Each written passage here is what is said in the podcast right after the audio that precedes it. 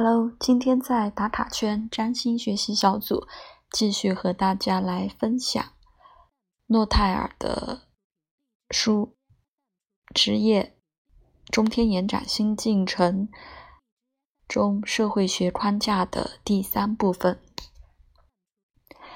在过去历史上，重要的占星学理论家建立了这组行业，去匹配处境好的星体。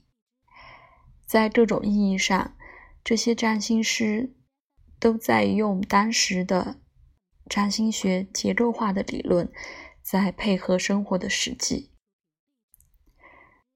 他们简单化的断言，职业和人们对职业的倾向相关。有一个强大的土星，一个人将容易归类成一个理论家。雕刻家或矿业工程师，有一个强大的月亮，我们考虑会成为女王、公主、猎人或平民。火星相关，啊，士兵或猎人，医生或铁商，以及和太阳一致的人，他们就是有权势的人，从使节到教皇。我们需要更多的衡量标准，当然，也就是说，随着我们时代的发展，我们需要看有多少人适合被现代化社会确立的机构这样的工作。同时，我们将能够做的更多，比起仅仅给工作领域贴标签。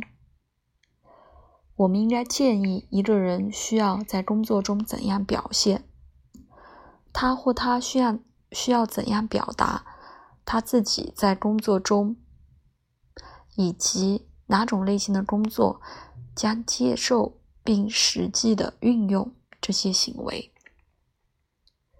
就这样，我们开始评估什么人能做什么工作，以及工作能为人们做什么。当我们的占星工具是永恒的，我们必须不断的更新升级，来对应现代的实际状况。一个重要的区别是，就是我们和工作的关系的一个重要的区别，在现代和以前，就是在很大程度上，我们现在能选择。我们为了谋生想做什么？的确，没有专业的兴趣和训和训练和一定的身体素质，我们不能成为一个航天员、芭蕾舞者或者拳击手。但是在职业的科学、艺术和运动的类别里，例如，嗯，由。很多很多的工作路径，我们可以在职业领域中通过吸引我们的那一部分去实现。比如，在一个科学工程里成为支持队伍的一部分，也是在科学界；在一个共享的戏院里成为一个舞台工作人员。是成为娱乐业的一部分。